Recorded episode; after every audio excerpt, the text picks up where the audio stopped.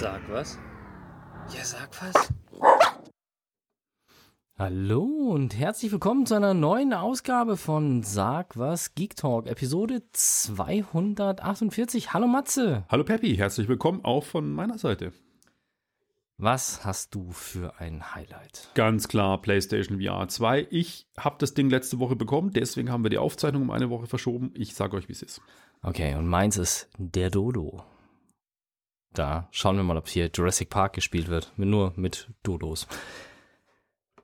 Aber spring gleich rein, interessiert mich nämlich auch PSVR 2. Ja. Ich war ja von der 1er nie der große Fan, hab von der 2 aber schon Gutes gehört. Ja, ähm, wir können eigentlich den Rest der Sendung gleich kürzen, weil es wird jetzt ausführlich. Es gibt echt viel zu erzählen. Ähm, zum einen äh, kann ich gleich mal wieder über Sony ranten, da kann ich wieder einiges sagen. Also der Versandprozess, Sony macht ja Direktvertrieb seit letztem Herbst, glaube ich, damit sie quasi das Scalper-Problem der PlayStation 5 in den Griff bekommen, gibt es ja jetzt den directplaystation.com Store, wo du quasi PlayStation 5 direkt bei Sony kaufst und auch die PlayStation VR und ihren neuen überteuerten Controller. Und wieso kriegen die dann Bots besser in den Griff als alle großen Märkte? Weil du nur ein Gerät pro Account kaufen kannst und das ist mit deiner PlayStation ID verknüpft.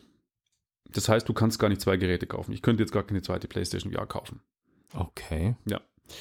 Ähm, und du musstest quasi beim, du musst per Einladung kaufen. Das heißt, du meldest dich an, kriegst dann einen Einladungsslot und hast dann quasi die PlayStation VR gekauft. Da hatte ich ja schon drüber, glaube ich, berichtet, war eine Katastrophe. Aber die Katastrophe ging weiter mit der Auslieferung des Geräts, der PlayStation VR 2. Weil es, es heißt, es gibt ein Launch-Window vom 22.02. bis zum 28.02. Gut, verstehe ich. Aber ich habe in der ersten Stunde mein Gerät gekauft, wo es zu kaufen gab, im 15. November. Das heißt, ich war mit einer der ersten Käufer überhaupt. Meine Zahlungsunterlagen, alles war hinterlegt. Und am Montag habe ich dann eine Versandbestätigung bekommen von UPS in den Niederlanden, dass es jetzt am Zoll ist. Da habe ich mir gedacht, so, Moment mal, innerhalb der EU, wir sind in Eindhoven, warum muss das durch den Zoll? Ja, wahrscheinlich, weil es aus Japan kam, dann irgendwie dort verschifft wurde und dann einfuhr Mhm. Zoll. Aber das hätte Sony vielleicht auch mal früher regeln müssen, weil ich glaube nicht, dass die Geräte am Samstag vorher zusammengeschraubt worden sind. Ich wollte gerade sagen, das ist so eine Nummer, die bei Kickstarter ja auch ganz häufig kommt, dass so Shipment-Batches rausgehen und hier wird mal jetzt die gesamte USA verschifft. Dann Asien, Mhm. dann Europa, irgendwie so. Naja, und ähm, dann auf jeden Fall hing das Ding, hieß es, es kommt am 21. per UPS. Dann hieß es, am, es hat sich nichts getan, zwei Tage lang mit Zoll. Und am 22. ist der offizielle Release gewesen für ein Gerät, wo ich 600 Euro vorgestreckt habe schon, ja. Am 22. war immer noch nichts. Dann hieß es irgendwie, es ist jetzt vom Z- in Eindhoven endlich in Nürnberg angekommen. Am 22. soll heute noch zugestellt werden. Da dachte ich mir, ja genau, das schaffen die von Eindhoven innerhalb eines Tages bei mir in München zuzustellen. Unmöglich. Das heißt, ich habe mich schon damit verabschiedet, dass es erst am, am Launchtag kommt und am 23. Am 23. hieß es dann, es ist immer noch in Nürnberg, es wird am 24. am Freitag zugestellt. Dann habe ich mich schon so echt genervt, weil ich habe mich echt gefreut, dass ich das Ding bekomme. äh, dann habe ich mal gegoogelt, bin auf Reddit, Facebook, Foren und divers gekommen und alle haben gekotzt. Alle. Manche Leute haben gesagt, äh, bei mir heißt es jetzt Samstag. Boah, manche haben gesagt, ich habe es am ersten Tag bekommen. Manche haben gesagt, ich habe nicht mal irgendwie eine Zollbestätigung bekommen. Das ist immer noch nicht verschickt. Also es gab Leute, die haben wirklich vorbestellt. Die haben, glaube ich, am Montag noch nie ihr Gerät gehabt. Also wirklich vier Tage, drei Werktage nach dem Launch des Geräts. Egal, meine kam am Donnerstag. Am Die gibt's aber auch nicht im Einzelhandel, oder? Nein, das ist nämlich das nächste. In Deutschland. In Deutschland gibt es es nicht im Einzelhandel. Dann habe ich in den Foren gelesen, einer in Österreich, oh, ich bin heute in den Mediamarkt gegangen, habe es mir gekauft. da denke ich mir, ey, und vor allem, es ist noch nicht mehr so eine hohe Nachfrage. Es ist, es ist Ebay Schwarzmarkt, das ist völlig entspannt. Manche Leute versuchen es irgendwie für 100, 150 Euro mehr zu verkaufen, die kriegen die Geräte nicht los, weil du kannst die ganz normal bei Sony bestellen. Also es ist kein, kein so ein Run drauf, dass man sagt, man muss jetzt da irgendwie Schwarzmarkt machen. Naja, dann hieß es bei mir 24. Donnerstagmittag, auf einmal steht UPS vor der Tür. Ja, hier ist das Gerät. Und ich so, aha, okay, gut. Also aufs UPS-Tracking brauche ich also auch nicht mehr gehen. Egal. Ich habe mich gefreut, dass sie da ist. Controller geladen, ähm, Brille äh, angeschlossen, was jetzt alles super easy ist. Und ich kann schon mal gleich sagen, es ist alles besser geworden, äh, wie es bei der ersten notwendig war, finde ich. Weil bei der ersten brauchen wir nicht drüber reden, das war ein Kabelsalat galore. Du musstest die Breakout-Box mit drei Kabeln, glaube ich, mit deiner PlayStation 4 verbinden. Hm. Und von dort ging dann wieder ein Kabel in den Fernseher, eine Kabel zur Stromversorgung der Breakout-Box und ein Kabel zur PlayStation VR. So ein fettes Breitbandkabel, das in die Konsole, also in, die, in das Mit Headset. zwei quasi. Steckern. Genau. Ja. Und da ging quasi am Headset an der PlayStation ging dann nochmal ein Kabel raus für die Kopfhörer. Hm. Da hattest du nochmal so einen so einen Wust.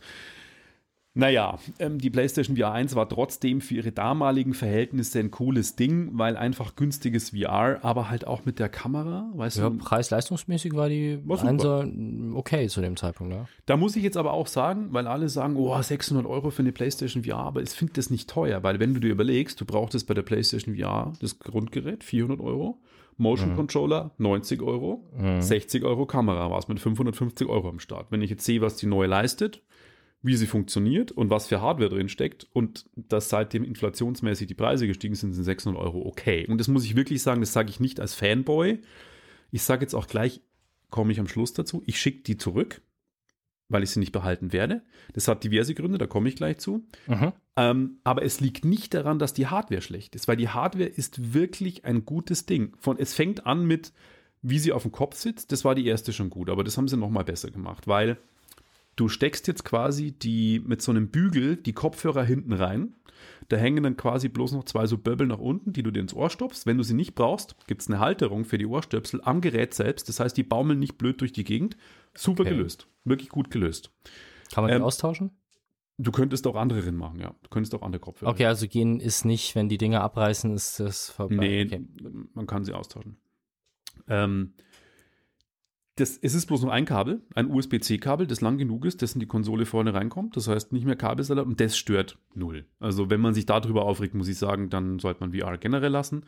Du musst keine Tracking-Sensoren mehr aufstellen. Das heißt, die hat Inside-Out-Tracking. Das heißt, Das wäre jetzt eine Frage gewesen, genau, weil das ist das, was ich bei der mehr. Quest so geil finde, ja. Und das ist ja. wirklich gut und die Ersteinrichtung funktioniert tadellos. Du setzt das Ding auf. Ähm, es gibt jetzt inzwischen zwei eingebaute Kameras. Das heißt, du siehst auch, was um dich rum passiert. Wenn du eine Taste am Headset drückst, siehst du immer um dich rum ein Schwarz-Weiß-Bild. Ähm, wo bin ich gerade? Wo sind meine Controller? Wo ist die Konsole? Wo ist der Fernseher? Das heißt, du musst nicht mehr die Brille abnehmen, wenn jemand mit dir spricht Sehr gut. Was auch ein Riesenvorteil ist.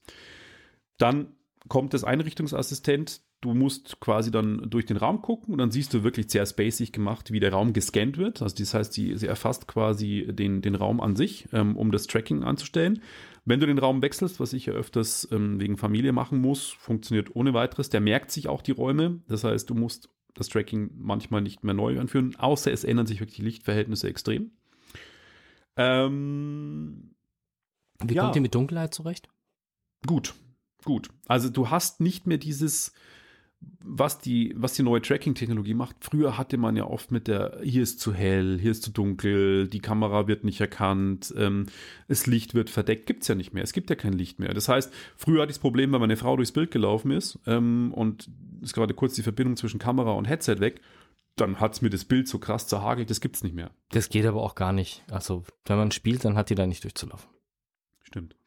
ähm, auf jeden Fall, das Problem gibt es nicht mehr. Äh, das Tracking funktioniert jetzt wirklich 1A. Ich hatte in mehreren Stunden Zock-Sessions wenig Tracking-Probleme, wie es bei der ersten war, dass das Bild krass rumspringt oder äh, er sagt, er verbind, hat die Verbindung verloren. Hm. Funktioniert wirklich tadellos. Du kannst den Augenabstand jetzt auch einstellen am Gerät selbst. Es gibt ein super cooles Feature, das Eye-Tracking, und das funktioniert 1A. Das heißt, sie erfassen wirklich den Blickwinkel deiner Pupillen und das funktioniert super. Gibt dann auch einen Test dafür. Es gibt Spiele, da steuern sich die Menüs auch damit, was auch sensationell funktioniert. Ähm, der Surround Sound ist super, 360 Grad Surround Sound. Ganz interessant war ja für mich, wie sind die Linsen? Weil, äh, sagen wir es wie es ist, die erste PlayStation VR hatte halt einfach eine begrenzte Auflösung, die nicht mal Full HD war pro Auge. Da haben halt manche Spiele schon arg pixelig ausgesehen und überhaupt war die Grafikleistung der PlayStation 4 Pro damals schon nicht gut genug. Und das ist jetzt wirklich weg. Also PlayStation VR-Spiele sehen jetzt einfach geil aus. Die sehen aus wie Next Generation-Spiele. Und dazu kommt, dass du OLED-Linsen hast pro Auge mit einer 2K-Auflösung, die dann wirklich eine Bildqualität liefern, wo du sagst, okay, das sieht aus wie ein gutes, anständiges Fernsehbild auch. Aber, und da hatte ich mehr, mehr erhofft, ist, du siehst immer noch das LCD-Fliegengitter. Weil es hieß am Anfang, die Auflösung ist so hoch, man sieht das LCD-Fliegengitter nicht. Doch, doch, ich sehe es immer noch. Also, wenn ich so über gewisse Sachen drüber schwenke, dann sehe ich einfach immer noch so eine feine Struktur, aber jammern auf hohem Niveau. Ich wollte sagen, es klingt jetzt nach einem Luxusproblem, ja. Ja, aber trotzdem, also von, von der Bildqualität top. Ähm, ich habe dann natürlich, wie es so sein muss, Horizon Call of the Mountain, das Vorzeige-VR-Spiel von Sony First Party-Titel äh, mir geholt, weil es halt so geil aussieht einfach und es sieht auch wirklich geil aus. Also ich habe es ein paar Leute ausprobieren lassen, die nichts mit VR am Hut haben, die zu Besuch waren am Wochenende und äh, man paddelt am Anfang mit einem Kanu durch den Dschungel. Um dich rum aus dem Dschungel kommen diese riesigen Metalldinosaurier, egal ob ähm, Säbelzahntiger oder so ein Langhals-Dino, und die gehen über dich drüber und das Headset vibrierte jetzt auch. Das heißt, er geht über dich drüber, der Langhals, und er stampft am Boden und das Headset vibriert und, und du guckst dich um und denkst, ey, das sieht alles in HDR. Also das, diese, ja. diese Linsen haben jetzt auch HDR-Kontrastverhältnisse ähm, und Farbgebung. Krass. Also es sieht wirklich richtig geil aus. Absolut flüssig, läuft mit 90 Bildern pro Sekunde, äh, gestochen scharf, äh, steuert sich gut und das Highlight auch noch zusätzlich sind die neuen äh, Dual, Mo Dual Sense Motion, wie heißen sie denn? Die neuen Controller. Nee, nicht du, wie heißen die jetzt? Ist egal, Motion Sense Controller heißen sie, genau. VR, die besten VR-Controller, die ich jemals in der Hand hatte. Ich hatte die von der Vive in der Hand, ich hatte die von Oculus in der Hand und die von PlayStation VR sowieso.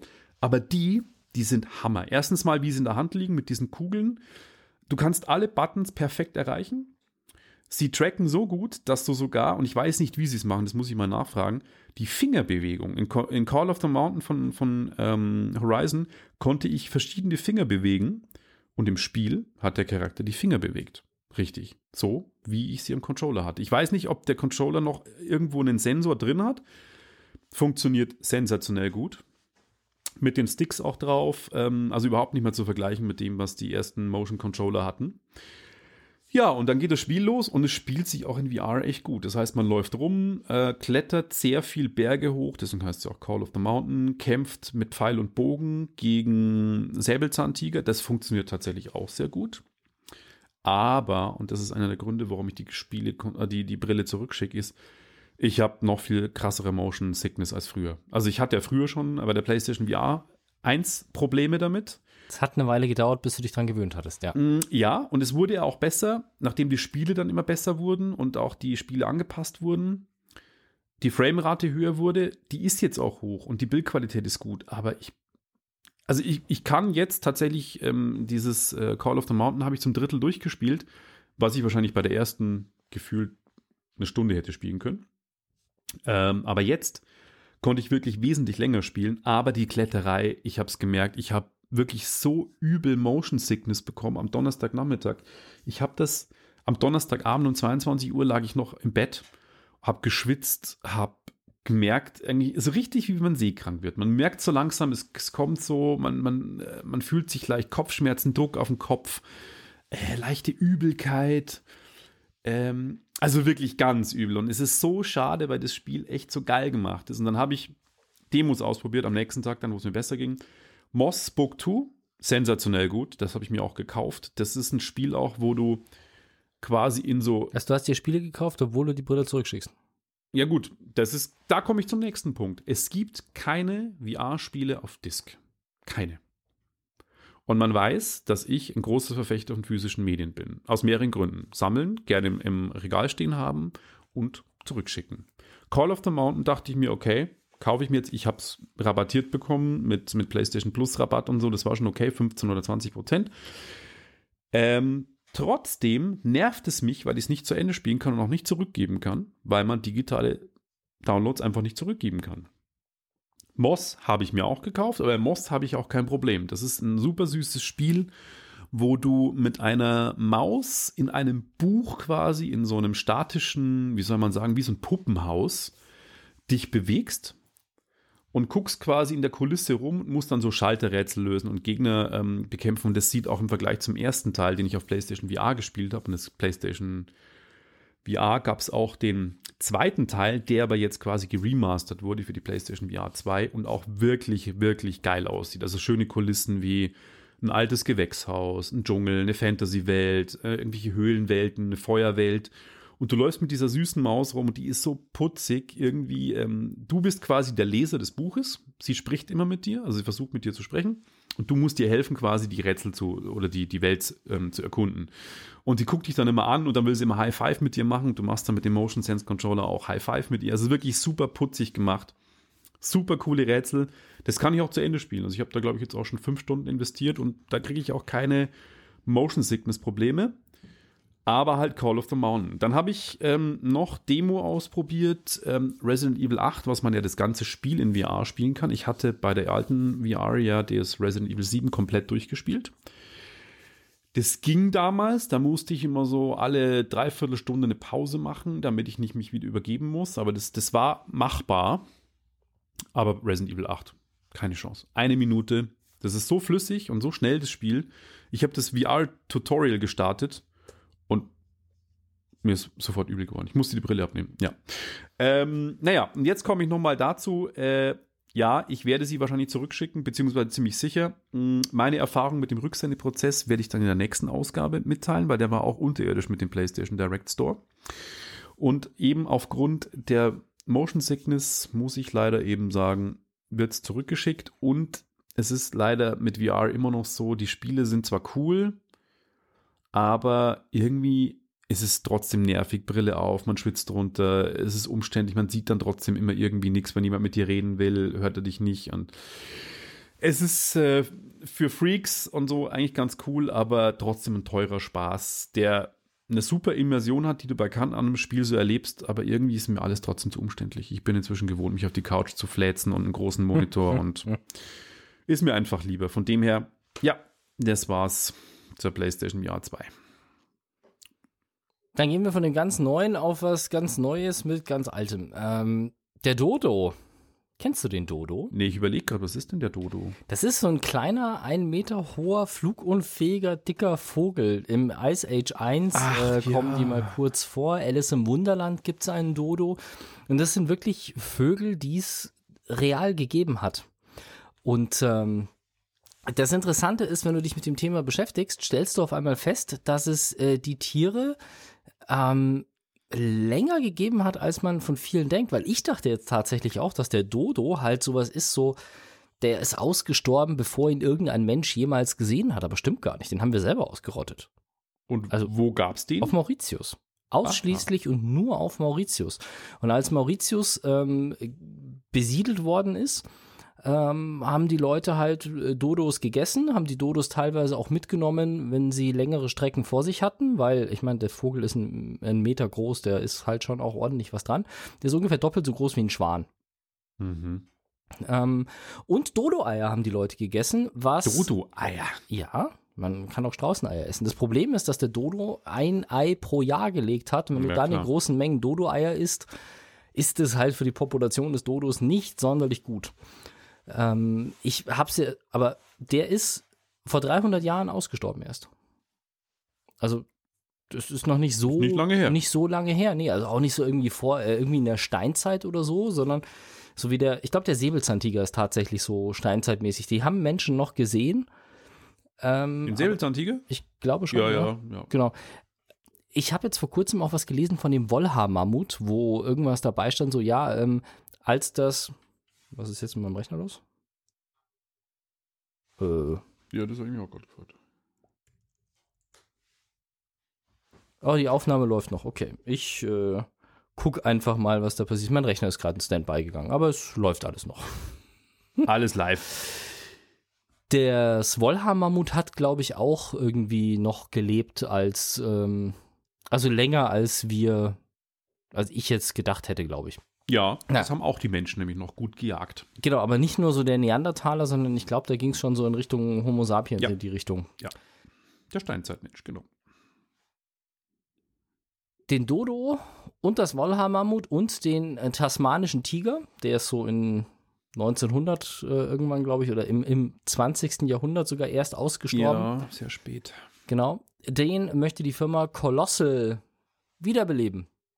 Und zwar so quasi Vollgas Jurassic Park. Also wen jetzt, den Dodo oder den Alle drei. Tasmanischen? Alle drei. Okay. Dodo, Wollhaar-Mammut und den tasmanischen. Wo haben sie denn die genetischen Infos her?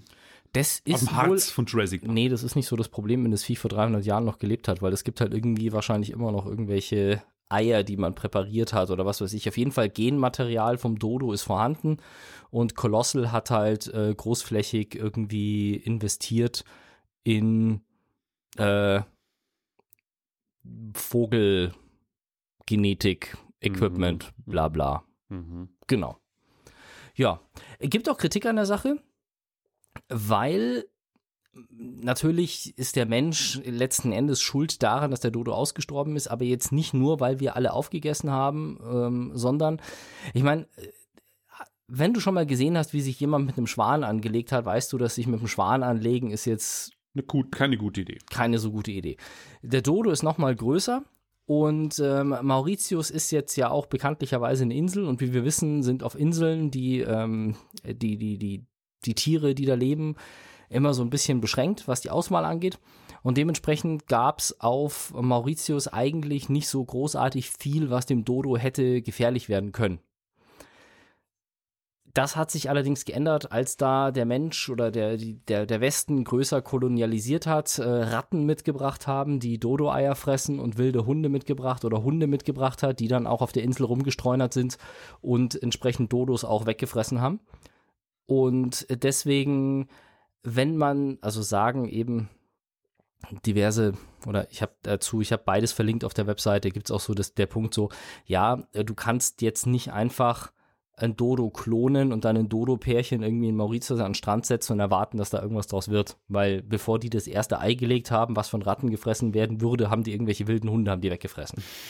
Das heißt, die bräuchten halt sehr, sehr, sehr viel Aftercare quasi.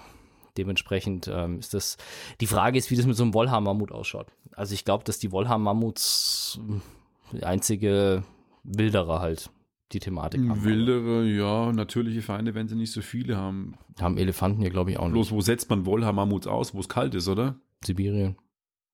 Ist wahrscheinlich Gut, dann momentan hast du Tiger. Auch, hm? Dann hast du Tiger als natürliche Feinde. Ja, ich glaube aber jetzt auch nicht, dass in äh, das Löwen so viele Elefanten aus Herden rausreißen. Also mal ein kleines oder so oder mal einen schwachen, aber ich glaube, die in Afrika sind Löwen jetzt nicht der, der Grund dafür, dass Elefanten aussterben. Nee, das glaube ich auch nicht. Das ist Deswegen, das wird in Sibirien und Co. auch nicht so großartig. Außerdem ist der sibirische Tiger, glaube ich, auch so dermaßen vom Aussterben bedroht, also, dass der jetzt. Den tasmanischen äh, Teufel und den Dodo verstehe ich, weil die hat der Mensch ausgerottet. Tasmanischer Tiger, den Teufel gibt es noch. Echt, den Teufel gibt es noch? Tasmanische Teufel gibt es noch, ja, das ist ein, das ist ein Schädling. Aber die, also die anderen beiden wurden ja von Menschen ausgerottet. Das verstehe ich, dass man, die wieder, dass man die wieder beleben will. Aber das Wollham-Mammut, also ja, das muss man das jetzt wirklich noch wiederbeleben. Warum? Ja, weil man es kann. Ja. Okay. Einfach nur, weil wir es können.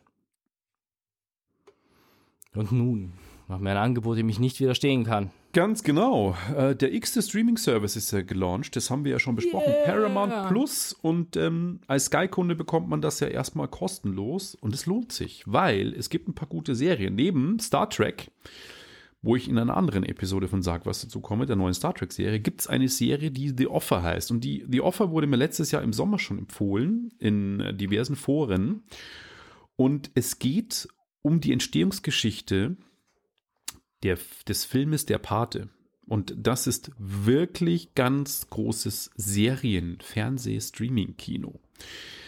Ich wusste das damals nicht. Der Pate ist ja einer der erfolgreichsten Filme aller Zeiten mit, ich glaube, zwölf Oscar-Nominierungen und bekommen hat er neun. Also wirklich krass für beste Regie, bestes Drehbuch.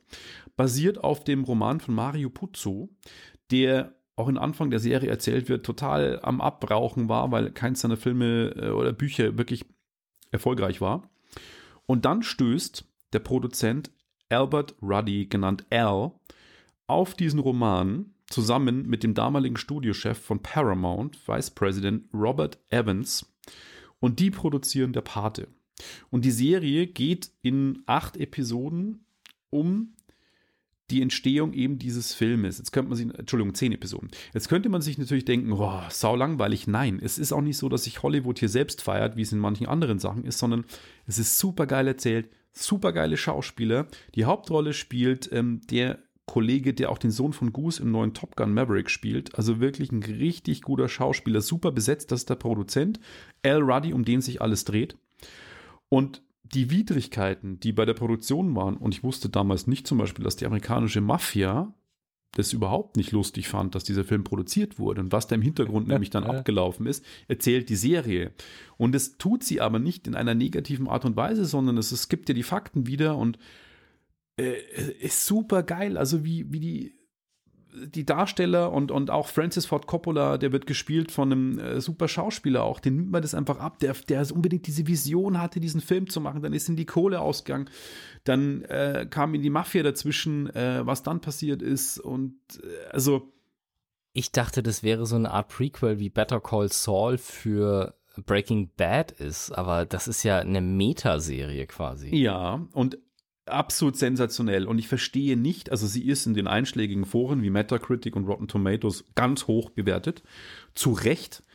Und ich verstehe nicht, dass die nicht größere Wellen schlägt. Und Paramount bewirbt sie nicht. Und ich habe auch mal mit jemandem, den ich zufällig von früher kenne, der jetzt bei Paramount Plus arbeitet und für in Deutschland äh, für zuständig ist, der hat gesagt, das kriegst du halt einfach, das ist so eine hochwertige Serie, die kriegst du nicht an den Mann wie ein Game of Thrones, ein jetzt Herr der Ringe oder eben eine neue Star Trek-Serie, das, ist, das sind dann Marken, die mir zieht. Da denkt jeder, The Offer, was ist denn das überhaupt? Oh, die Geschichte von der Pate, ja, langweilig. Schaue ich mir doch lieber die x-te Episode von ähm, The Last of Us, wobei ich das nicht schlecht reden will, ähm, an, weil es einfach andere Marken sind. Aber ich kann nur wieder sagen, jeder, der diesen Podcast bitte hört, schaut euch die Offer an, weil das eine so gute und spannende Serie ist.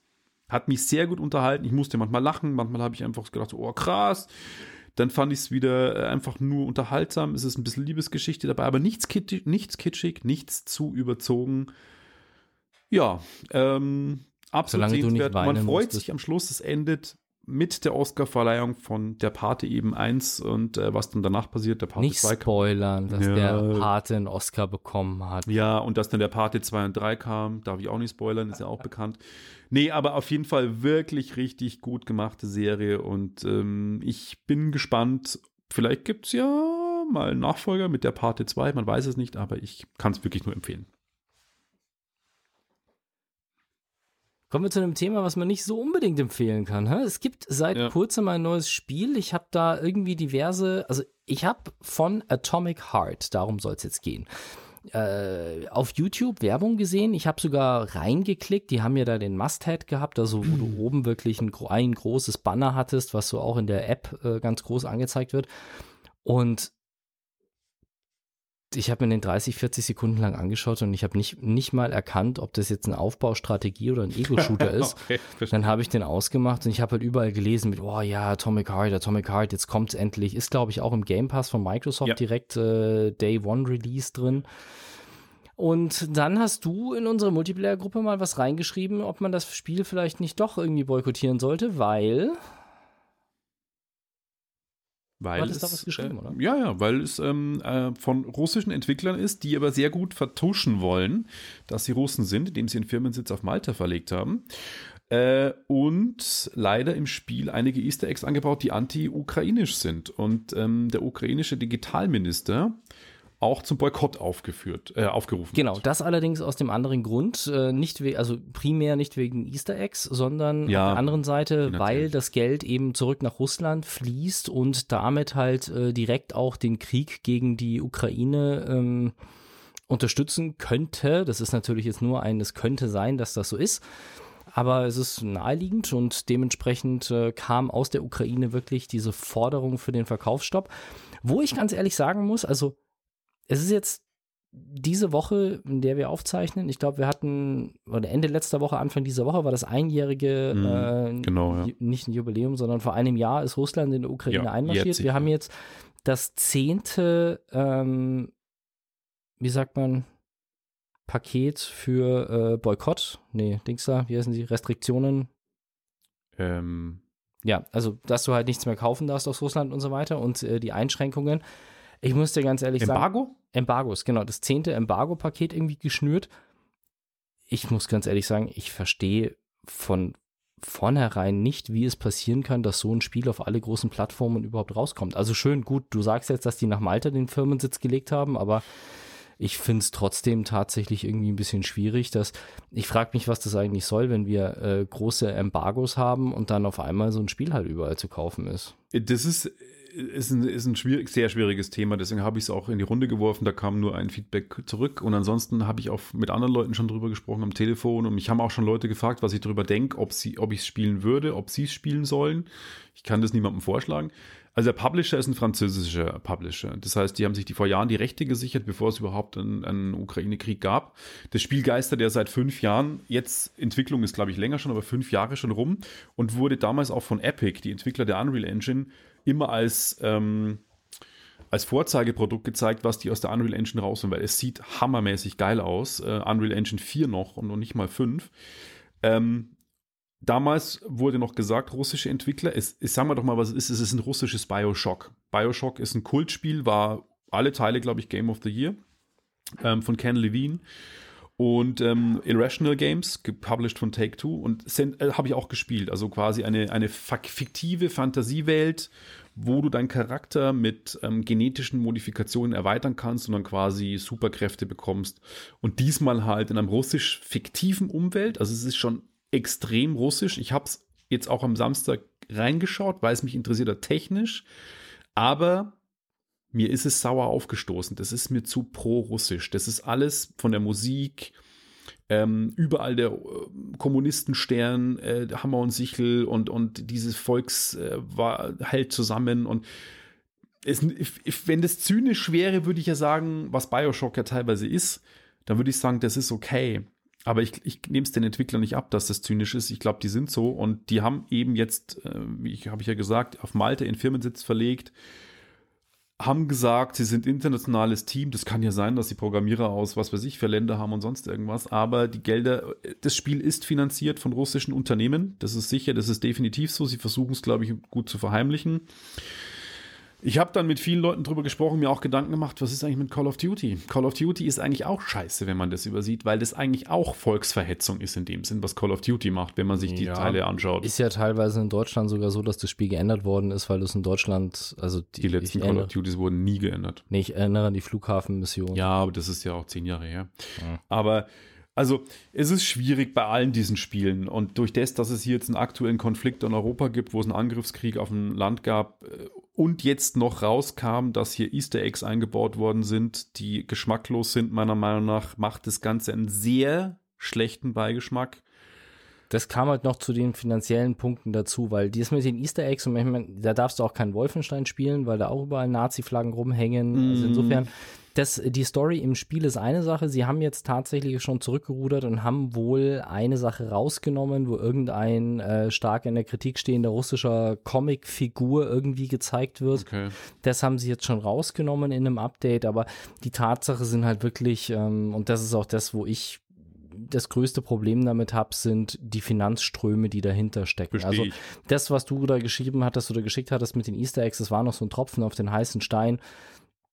Ich tatsächlich hab's, ich für meinen Part, ich meine, ich komme momentan sowieso nicht zum Spielen, aber ich habe es nicht runtergeladen und ich werde es auch bleiben lassen. Ich hätte mir bloß eher gewünscht, dass da die Stud also dass da die äh, Publishing-Plattformen, also, also äh, Microsoft und Sony einfach mal äh, sagen, pff, nö.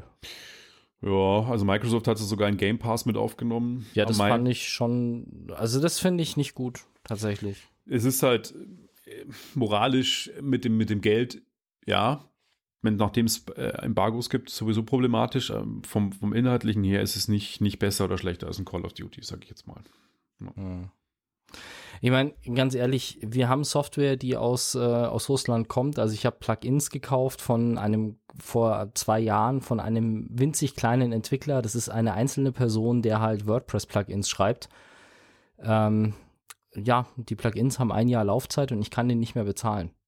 Hm. Also ich kann keine Verlängerung mehr für dieses Plugin, was wir in unserem Online-Shop eingebaut haben, was uns hilft, was ich mit ihm zusammen entwickelt habe. Also der hat was gemacht und ich habe halt Probleme gehabt damit, das an den deutschen Markt anzupassen also sein Plugin war nicht rechtskonform mit dem deutschen Markt, dann habe ich es mit ihm zusammen quasi weiterentwickelt, dass es den deutschen rechtlichen Gegebenheiten entspricht, dass ja. wir alles an Google übermitteln können, was wir brauchen. Ich habe den sogar noch äh, weiterempfohlen, weil das ist halt ein einzelner Russe, der irgendwo in Russland irgendwas entwickelt. Ja, ich kann den halt nicht mehr bezahlen. Ich kann den nicht mehr PayPal bezahlen, nicht mehr Kreditkarte, gar nichts. Ich kann seine Produkte nicht mehr benutzen. Und die veröffentlichen ein Spiel international in einem Ding, das ist halt irgendwie, ich, ich sehe es irgendwie nicht ein. Das ja, halt also wenn ich das, die Geschichte von deinem russischen Entwickler höre, ich meine, äh, nicht alle Russen sind schlechte Menschen, das kann man dann so nicht sagen, aber halt, wenn man nee. eben so Hintergrund hört, dass es große russische Firmen sind, die so ein Spiel unterstützen, die definitiv auch den Krieg vorantreiben und finanzieren, dann ist es halt nicht was anderes, als wenn ein einzelner Entwickler mal das sich wirklich ja. engagiert hat. Also ja. Das, das, hilft keinem. Das, der, das hilft mir nicht, weil ich Probleme damit habe. Und der Typ, der, der unterstützt auf der ganzen Welt Leute und tut wirklich, ja. der entwickelt halt Software und ich glaube nicht, dass der so viel Kohle macht mit einem Plugin, was 15 Euro im Jahr oder 25 Euro im Jahr kostet. Glaube ich nicht, dass der damit irgendwie den, den Krieg finanziert. Aber, also, nee, das finde ich halt irgendwie, naja. Bessere Laune. Machen wir mal, mach mal an, an Rap hier. Bayerischer Rap, genau. DJ Spliff, der DJ von Dicht und Ergreifend, der bringt ja jedes Jahr ein neues Mixtape. Ich glaube, jedes Jahr. Und auf dem neuen Mixtape sind auch meine alten Buddies von Da Schrax und DJ Dev Crew am Start. Die haben einen Track, der 420 Gramm heißt. Aus rechtlichen Gründen leider nur ähm, im Radio zu hören. Im Download nicht mehr. Ich habe aber in den Show Notes verlinkt. Und hört mal auf den Text. Äh, am Anfang denken wir, es geht um Gras, aber schaut mal, um was es geht.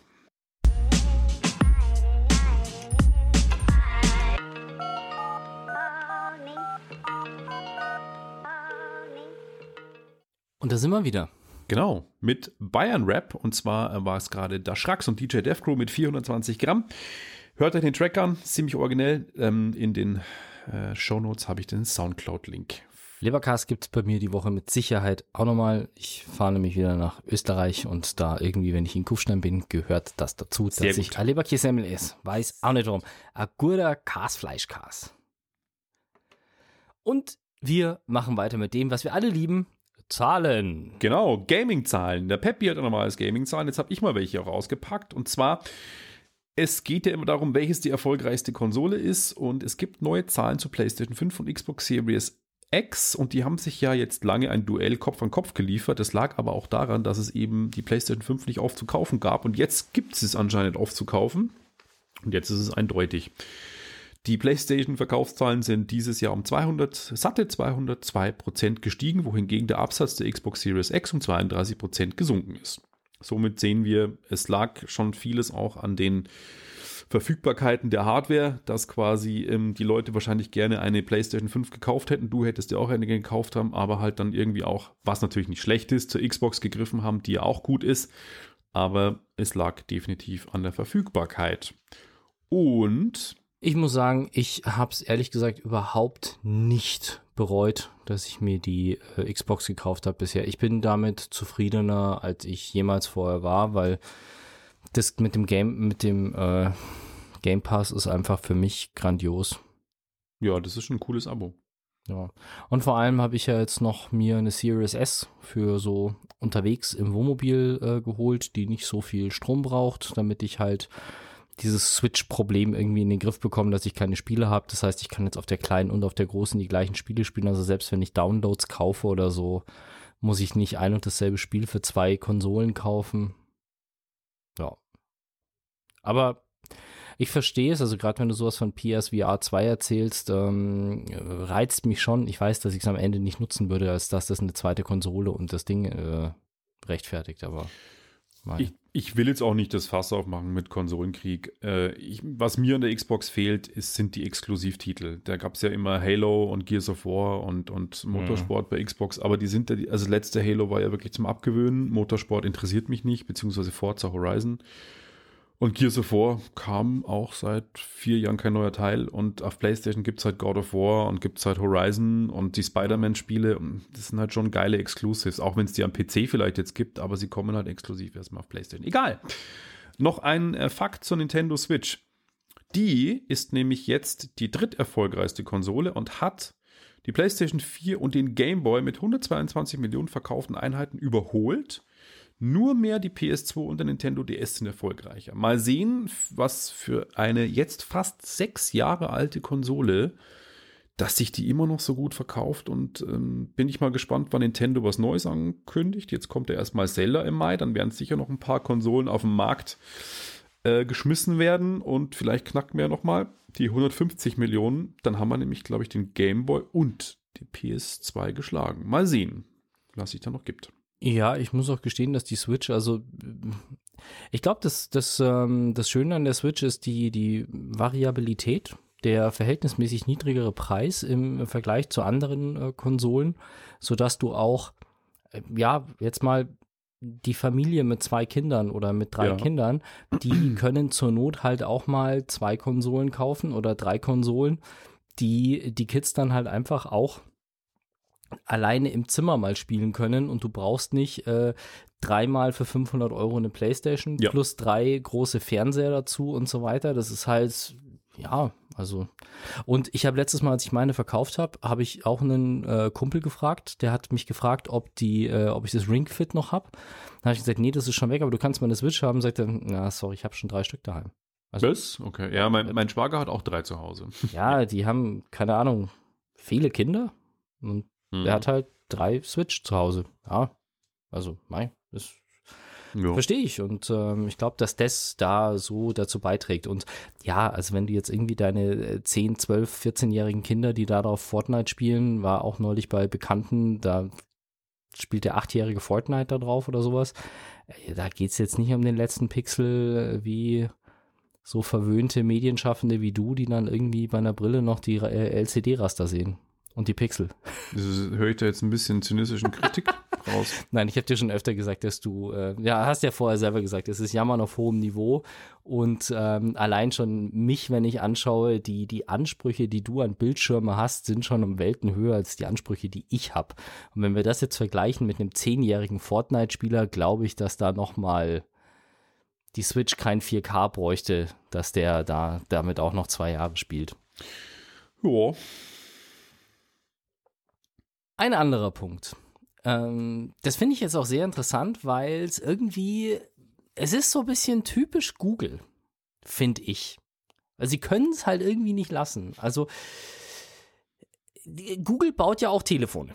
Das sind die Pixel-Telefone. Und da gibt es ja momentan das Pixel 7 und Pixel 7 Pro. Und ein Feature, das die benutzt, das die wirklich aktivst bewerben von Anfang an, wo es eigene Werbespots gibt, die dieses Feature herausstellen, ist der Magic Eraser. Der Magic Eraser, also der magische Radiergummi, ist quasi das, was ihr kennt, wenn so Photoshop-Spezies irgendwie da sind und du hast ein Bild, wo irgendwie 15 Leute hinter dir vorbeilaufen und dann kommt so ein Photoshop-Profi, macht so klick, klick, klick, klick, klick, klick, zack und du stehst alleine auf dem Stachus in München.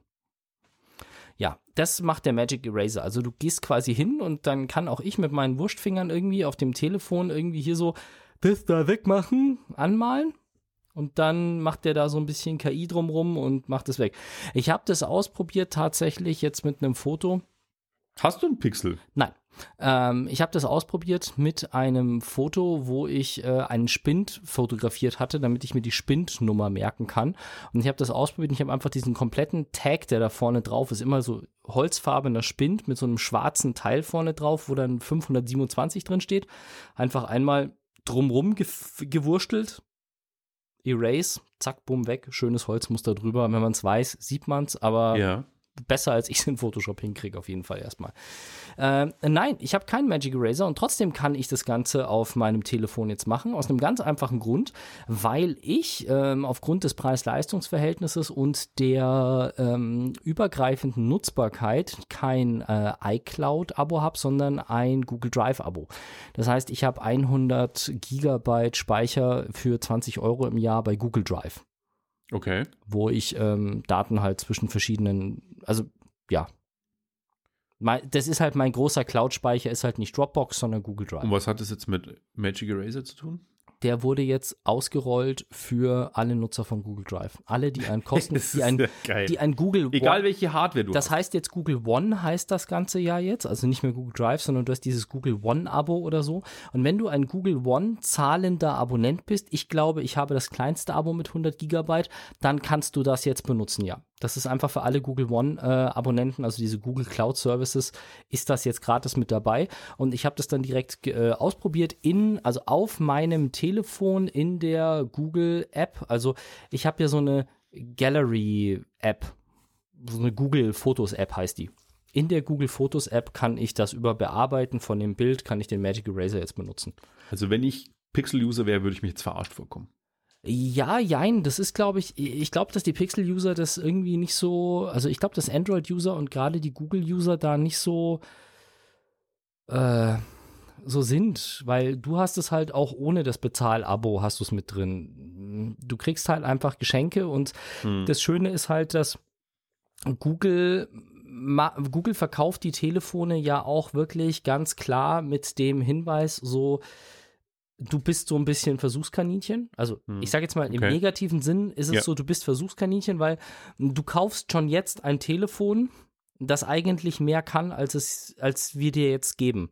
Weil die werben ja auch mit Feature Drops. Also die machen ja auch Werbung und sagen, das Telefon, das mit der Zeit besser wird durch Feature Drops. Das heißt, die, du hast die, das, den Tensor-Chip da drin.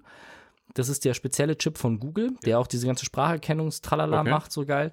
Und ja, du hast das da drin und die werden noch Dinge entwickeln und irgendwann mit den nächsten Updates heißt es dann auf einmal, hey, dein Telefon kann jetzt auch noch dies und jenes. Ähm, neben dem Magic Eraser ist übrigens auch noch ein HDR-Feature für Videos mit rausgekommen. Also das äh, Google Drive verbessert jetzt auch deine Videos nochmal. Geil. Irgendwie cool mit HDR und so, voll Feature und so.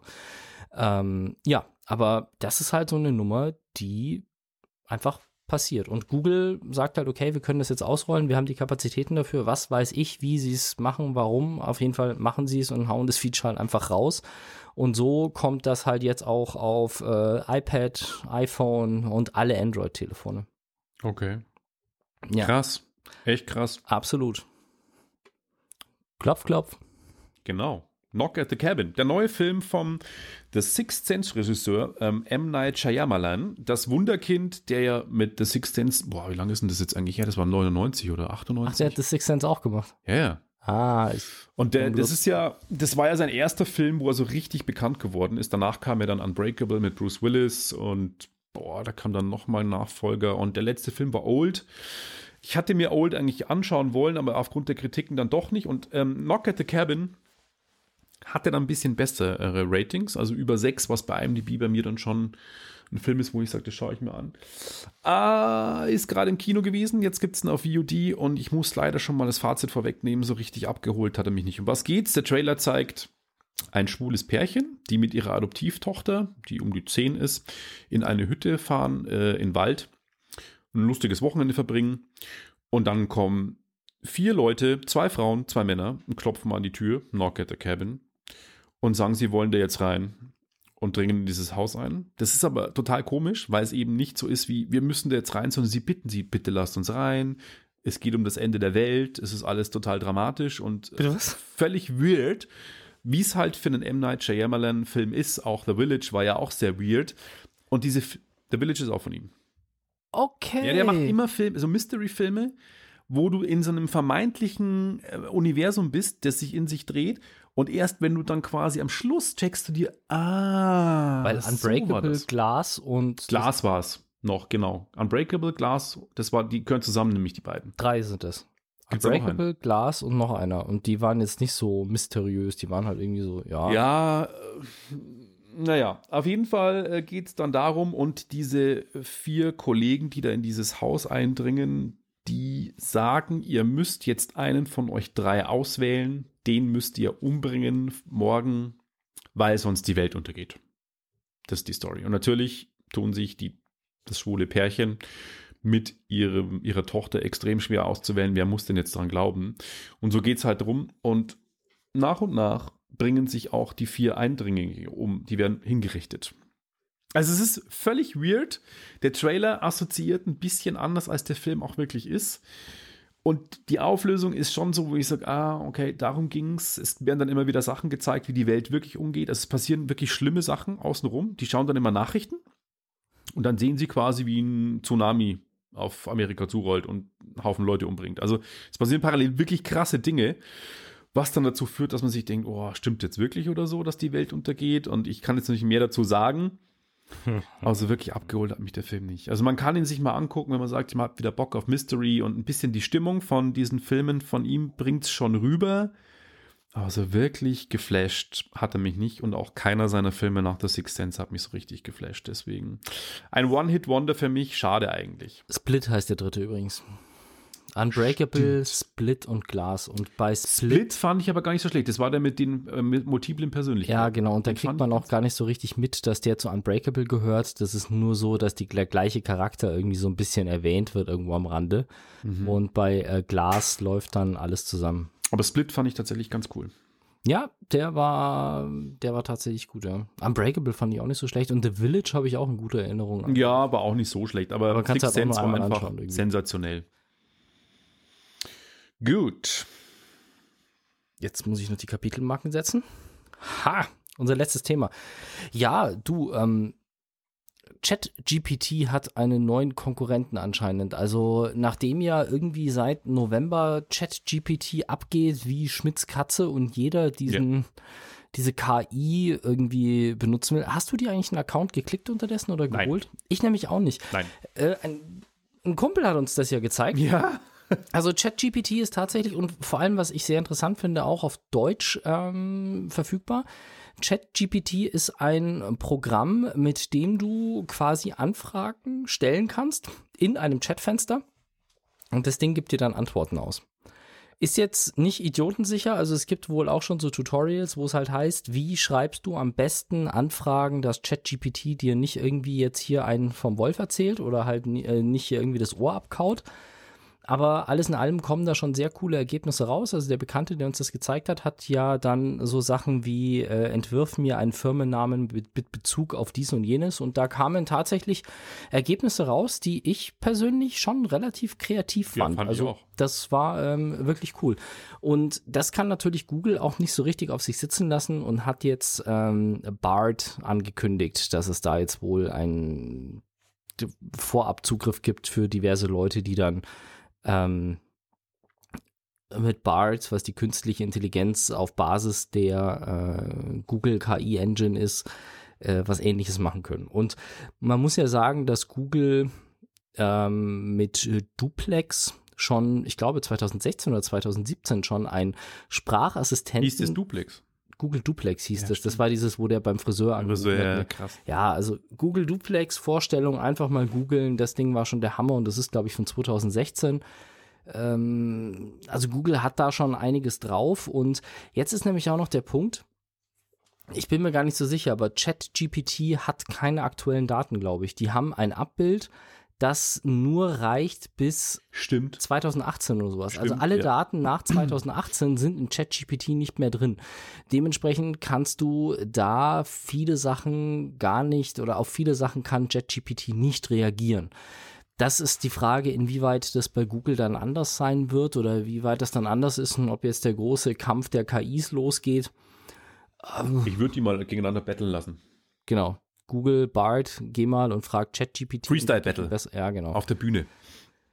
Ja, wir werden sehen, ich habe tatsächlich von beiden noch keinen Account, aber ich habe jetzt äh, vor kurzem auch mal so bei mir hier in der Nomad Community mal nachgefragt, so hey Leute, kennt ihr, habt ihr irgendwie eine Empfehlung, wo ich eine gute digitale, also eine virtuelle persönliche Assistentin herbekomme, also eine Person, die Deutsch spricht, irgendwo in einem anderen Land sitzt, möglichst zu europäischen Zeiten erreichbar ist und deshalb für einen akzeptablen Stundenlohn so Sachen macht wie während ich im Auto bin, meine E-Mails checkt und ähm, einfach direkt die unwichtigen weglöscht, Newsletter selbstständig abmeldet und bei wichtigen Sachen einfach kurz anruft.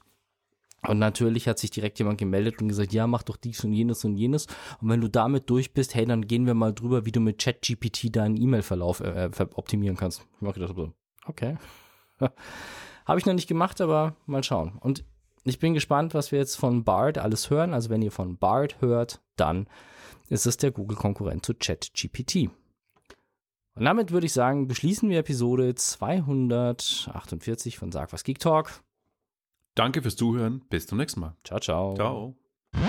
Wenn euch das nun gefallen hat, dann liked uns auf facebook.com slash sagwaspodcast und abonniert uns auf iTunes oder im Podcatcher eures Vertrauens. Alle Infos zur Show, den Themen und alle Folgen gibt es auch auf www.sag-was.com. Fragen, Anregungen und Feedback nehmen wir gerne über Facebook oder als Kommentar auf der Website entgegen. Und wenn ihr gerade Zeit habt, dann bewertet uns doch bei der Podcast-Plattform, auf der ihr uns gefunden habt.